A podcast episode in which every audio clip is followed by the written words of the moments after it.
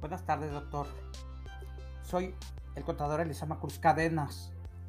El tema para esta unidad que yo elegí es el buzón tributario. En este tema voy a tratar tres puntos. ¿Qué es el, el buzón tributario? Aspectos a considerar del buzón tributario y las ventajas y desventajas de este medio. Para continuar voy a hacer una pequeñísima reseña de cómo nace este medio de comunicación.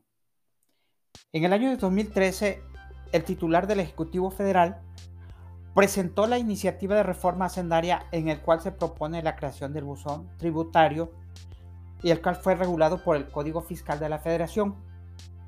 La iniciativa fue aprobada con sus adicciones por la Cámara de Diputados y la Cámara de Senadores publicándose el día 29 de octubre de 2013 en la Gaceta Parlamentaria, donde se estableció que lo dispuesto en el artículo 17K, fracción primera del Código Fiscal de la Federación, el cual entraría en vigor únicamente para las personas morales a partir del 30 de junio de 2014 y para las personas físicas a partir del 1 de enero de 2015. Esto es con fundamento en la fracción séptima del segundo transitorio del Código Fiscal de la Federación, publicado el 9 de diciembre de 2013. ¿Qué es el buzón tributario? Es un sistema de comunicación electrónica ubicado en la página de Internet del Servicio de Administración Tributaria, a través del cual la autoridad fiscal podrá notificar a cualquier acto o resolución administrativo que emita en documentos digitales, incluyendo cualquiera que pueda ser recurrida y podrá enviar mensajes de interés.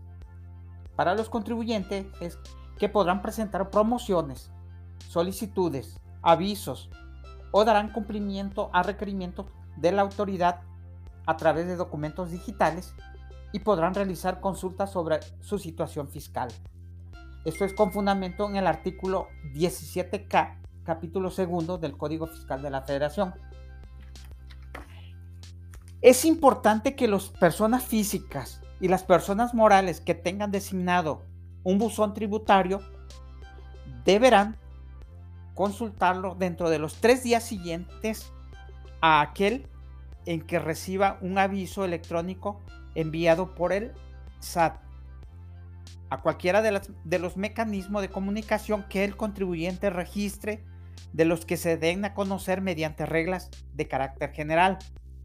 La autoridad enviará por única ocasión, mediante los mecanismos elegidos, un aviso de confirmación que servirá para corroborar la autenticidad y correcto funcionamiento de este. Los contribuyentes deberán habilitar el buzón tributario registrar y mantener actualizado los medios de contacto de acuerdo con el procedimiento que a efecto establezca el SAT, mediante reglas de carácter general. Cuando los contribuyentes no habiliten el buzón tributario o señalen medios de contacto erróneos o inexistentes, o bien no los mantengas actualizados, se entenderá que se oponen a la notificación y la autoridad podrá notificarle conforme a lo señalado en el artículo 134, fracción tercera del Código Fiscal de la Federación. El SAT dará a conocer a través de su portal la relación de promociones, solicitudes, avisos y demás información que presentarán los contribuyentes utilizando el apartado de buzón tributario. Los contribuyentes deberán habilitar el buzón tributario registrando sus medios de contactos y confirmándolos dentro de las 72 horas siguientes.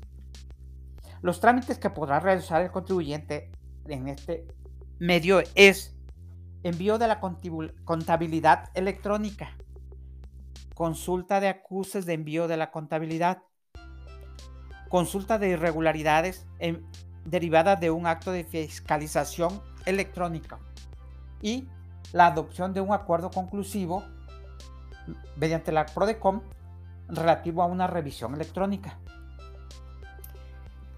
¿Cuáles son las ventajas y desventajas? Las ventajas son que este medio agiliza el procedimiento para cumplir con las obligaciones fiscales sin necesidad de que el contribuyente acuda a las oficinas del SAT.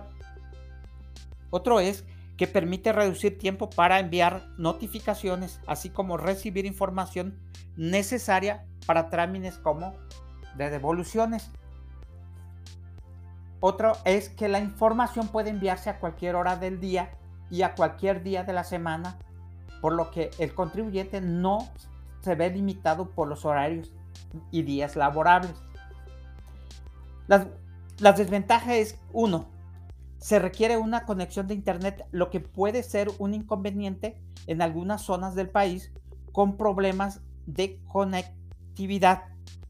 Y dos, es si el contribuyente no ingresa al buzón dentro de los tres días siguientes a la fecha de recepción del aviso, se tendrá por realizada la notificación, aun cuando el contribuyente desconozca el acto a notificar.